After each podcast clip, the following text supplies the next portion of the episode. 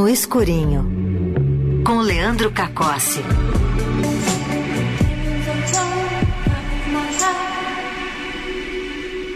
Ele tá aqui ao vivo nos estúdios do Eldorado com a gente. Boa tarde, Leandro Cacossi. Boa tarde, Igor Miller. Boa tarde, ouvinte da Rádio Eldorado. Prazer estar aqui mais uma vez no Playlist Eldorado. Ó, papel e caneta na mão, né? Que eu sou uma pessoa vintage.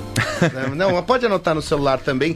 As indicações da semana audiovisuais na batuta de Leandro Cacossi. Sim. Começamos. E semana de feriado. Feriado, é verdade. Tem... Pra quem vai ficar em casa, pra quem não quer sair de casa, tem uma dica muito especial. Vou começar com uma dica que estreia justamente no feriado, quinta-feira, no catálogo da Netflix. Boa noite. Boa noite, tudo bom?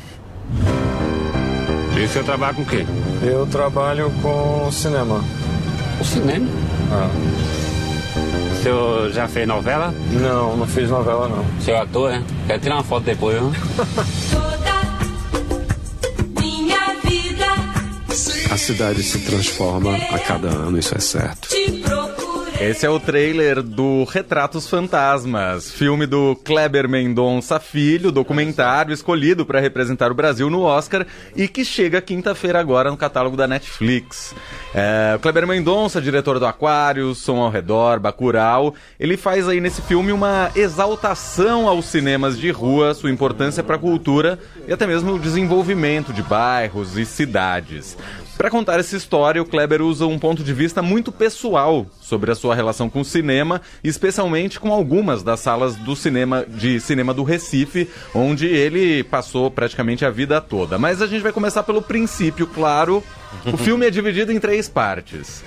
Na primeira parte, o Kleber fala muito sobre a casa onde ele morou por muitos anos, justamente lá no Recife. Ali ele fala sobre a família dele, sobre como aquele lugar foi importante para sua carreira. Isso porque Aquela casa serviu de cenário para vários projetos dele lá no começo de carreira. E também não só no começo de carreira. Aquários, por exemplo, foi filmado lá. Era isso que eu ia perguntar, não é no edifício Aquários a casa dele, não. Não, mas é uma bela casa. Aí tem imagens dos filmes que ele dirigiu nessa primeira parte. Então tem imagens do som ao redor, tem imagens do Aquários, tem histórias da vizinhança. E ele mostra como tudo isso impactou nas histórias dos seus filmes. Um spoilerzinho, por exemplo. Você assistiu Aquários. Sim. Tem aquela história dos cupins invadindo a casa. Aquilo foi inspirado num fato real. Ah, com a é. vizinhança dele. Ah, olha aí, olha aí, que especulação imobiliária aí pegando e, e vai virar mais um ponto turístico em Recife, então é isso, né? Ah, já virou, Ah, ah, né? não, Já não, há algum tempo, Já há eu algum acho. tempo a casa dele? Ah, não é exatamente um ponto turístico, mas É, acho não. que. não, porque o pessoal vai lá no, no edifício lá que filma a fachada do Sim, Aquários. isso acontece com muita coisa. romaria, né? Exato. Não, a- mas ali. É, acho que também pode ser um ponto turístico, Ué. até porque fica bem no centro de- de- é, do Recife, pertinho do mar, 200 metros mais ou menos, beira-mar ali. E essa é a primeira parte Uhum. do Retratos Fantasmas. Na segunda parte, aí sim entram de vez as histórias dos cinemas de rua da região central do Recife, como por exemplo o São Luís, que é um dos únicos, se não o único, que segue aberto, segue na ativa. E também o Arte Palácio, que já não existe mais. O Arte Palácio é um caso de amor do Kleber Mendonça. Ele tem muita imagem, ele mesmo gravou muita coisa lá, antes do cinema fechar, claro. E não só isso, é lá que trabalhava o seu Alexandre, projetista, que acabou tendo uma ligação muito forte com o Kleber. Essa pra mim é a melhor parte do filme, isso porque mostra bem essa importância dos cinemas de rua, sua relação com a cidade, a decadência da sociedade, muito bem exemplificada pelo fechamento desses locais. Esses locais que normalmente acabam virando lojas, igrejas e afins. Pra fechar, tem a terceira parte do filme, e aí sim vem um fantasma, entre aspas, né, claro, mas é um diálogo do Kleber Mendonça com um motorista de táxi, o aplicativo que ele pega ali na rua.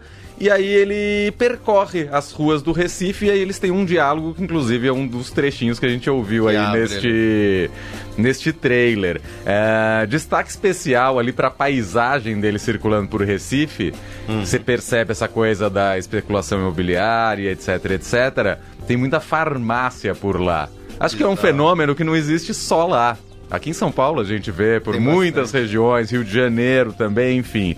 Imagino que boa parte do país. Vou confessar uma coisa pra você, Igor Miller. Uhum. Quando eu vi o filme, eu saí da sala de cinema com uma sensação de estranhamento. Não era exatamente o que eu esperava. Eu esperava um documentário mais, digamos, tradicionalista, contando simplesmente as histórias, mas não, ali tem uma visão muito pessoal do Kleber Mendonça, fala muito sobre ele também, mas claro, o grande destaque são as salas de cinema de rua, cada vez mais raras Brasil afora. Aqui em São Paulo a gente tem algumas, mas pensando no tamanho da cidade de São Paulo, Claro. acho que são poucas, né? Bem, não, bem poucas, bem poucas e ainda resistem, né? E você Exato. viu no cinema, então, é Eu isso? vi no cinema, ainda está em cartaz em algumas salas, acho que últimas sessões, deve continuar mais um tempinho em cartaz. Vale a pena, se você puder ver no cinema, acho que um filme que conta a história de cinemas merece ser visto no, cine...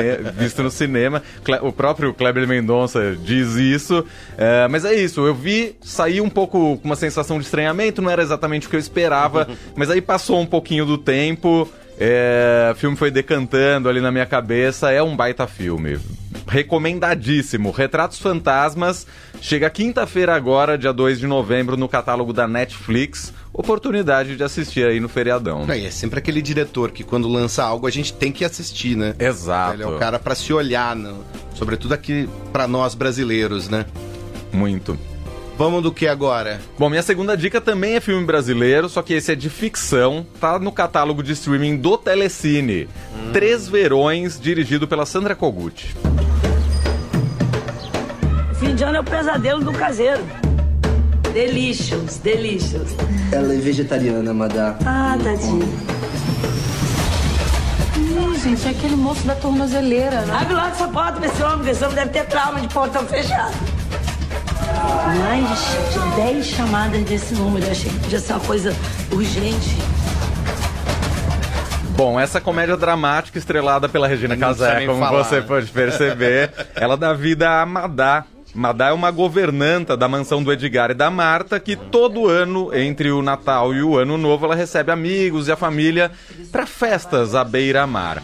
Madá é aquela mulher que é muito gente boa, gosta de todo mundo, sorriso franco, aberto, até meio inocente demais e claro que sonha em mudar de vida. Para isso, ela planeja comprar um terreno para que ela possa abrir o próprio negócio. E aí, para colocar seus planos em, em prática, ela pede a ajuda do patrão dela.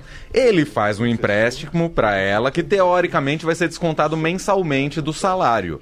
Só que, como eu disse, a Madá é meio inocente. e o Edgar, claro, não é nada inocente. Você percebeu aí, inclusive, uma partezinha no trailer que ela fala sobre a tornozeleira. É, pois é. Você sabe o que vem por aí. Justamente esse o legal do filme retrata a diferença de classe, corrupção, politicagem, podridão de determinadas pessoas, por aí vai.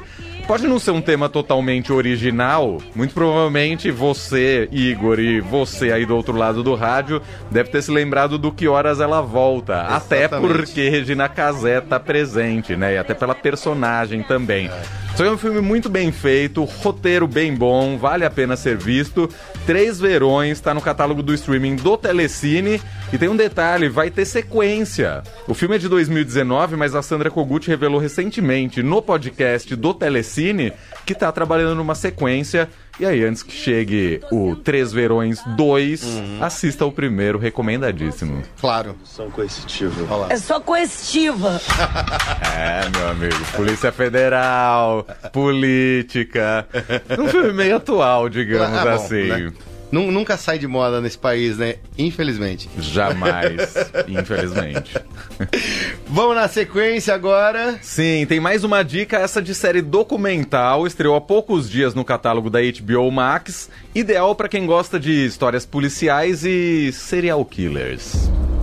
Una investigación que comenzó con el hallazgo de tres niños muertos se había convertido finalmente en una cacería de un asesino en serie. Tranquilo. Luis Alfredo Garavito Cubillos. Frío. Luis Alfredo Garavito Cubillos. Calculador. Luis Alfredo Garavito Cubillos. Mostrando su tranquilidad. Luis Alfredo Garavito Cubillos. Pues el niño salió a la calle y me dijo, mami, hágame el almuerzo que ya regresa a almorzar y no volvió. Espero que la ropa de mis hijos no estén ahí. No, no comprendo nadie. É, mas tem legenda na HBO. Essa aí é, esse é o trailer de Garavito, o monstro serial. Produção em quatro episódios conta a história de como um grupo de investigadores uniu forças para capturar o Luiz Alfredo Garavito, um dos serial killers mais temidos da Colômbia e América Latina na década de 90. Coincidentemente, ele morreu recentemente, no último dia 12 de outubro. Por meio de entrevistas com investigadores, jornalistas e parentes das vítimas, o documentário narra os fatos que permitiram que as autoridades colombianas identificassem casos de assassinato com um modus operandi semelhante e que levaram à determinação de que Garavito era um assassino em série. Depois da captura dele por crimes que deixaram mais de 200 crianças como vítimas, ele foi condenado a 1.853 anos e 9 dias de prisão, sentença mais longa da história judicial da Colômbia, que acabou comutada para 40 anos devido à legislação do país. Esse caso foi muito famoso à época e lá na Colômbia é muito emblemático e até mudou um pouco a maneira como a polícia investiga esse tipo de crime. Garavito, Monstro Serial, série em quatro episódios, todos já disponíveis no catálogo da HBO Max. Produção colombiana. Produção colombiana. O soft power colombiano vem aí, né? Porque depois do efeito Narcos, mandaram um monte de produção É verdade. colombiana e pegou, né? Pegou Super. muito bem. E agora é uma produção é, também pra gente estar de olho aí. Indicação de Leandro Cacossi aqui no escurinho. E seguindo nas indicações latino-americanas, semana passada eu falei de uma ficção comédia argentina, é- agora uma colombiana documental Exato. e bastante séria e pesada, mas é bom a gente ficar de olho nos nossos Claro. vizinhos, né? É verdade. Vamos pra próxima. Bom, pra fechar, pra não passar batido o Dia das Bruxas, o Halloween, vou recomendar dois clássicos do terror brasileiro, catálogo do Globoplay.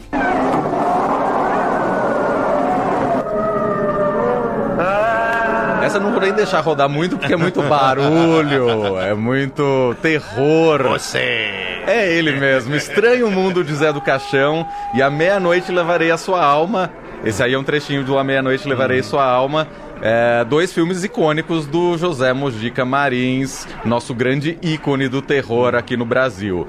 Esse primeiro filme, O Estranho Mundo do Zé do Caixão, uma compilação de três contos de terror.